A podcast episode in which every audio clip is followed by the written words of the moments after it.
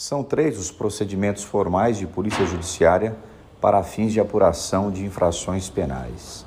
A Polícia Civil Federal apura infrações penais no Brasil através do inquérito policial, do termo circunstanciado ou da chamada apuração preliminar.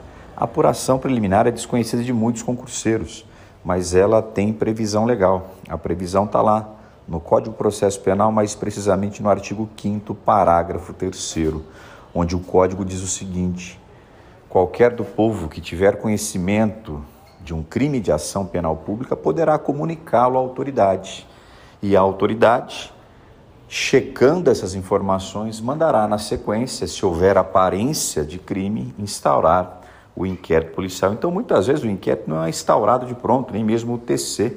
Nós, delegados de polícia, recebemos a informação e vamos checá-la.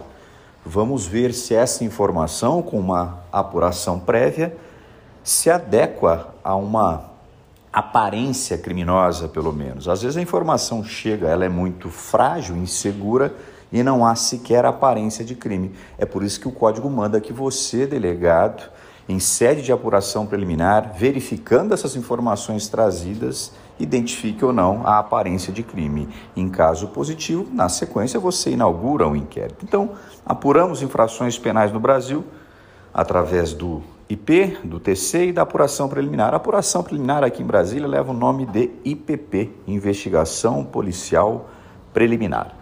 Bom, a pergunta que é feita para o concurseiro, muitas vezes lá na fase oral, é a seguinte: será que pode haver uma interceptação telefônica sem inquérito policial? E a resposta é sim.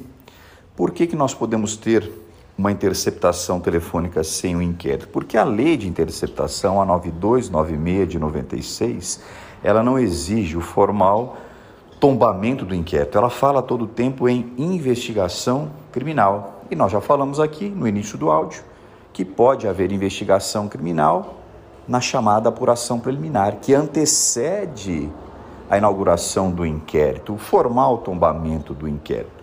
Aí muitos alunos perguntam, professor, mas a interceptação exige indicação de autoria, probabilidade de autoria. Será que a gente pode reunir isso, que exige é, uma certa investigação, no bojo de uma apuração preliminar? E a resposta é sim.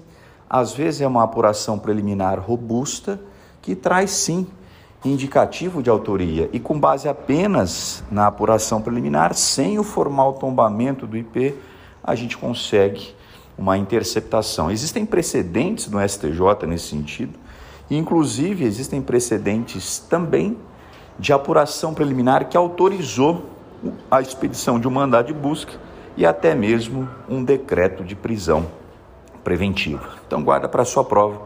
Pode haver sim interceptação telefônica sem inquérito, com base apenas em uma apuração preliminar. Claro, uma apuração preliminar robusta que me traga indicativo de autoria.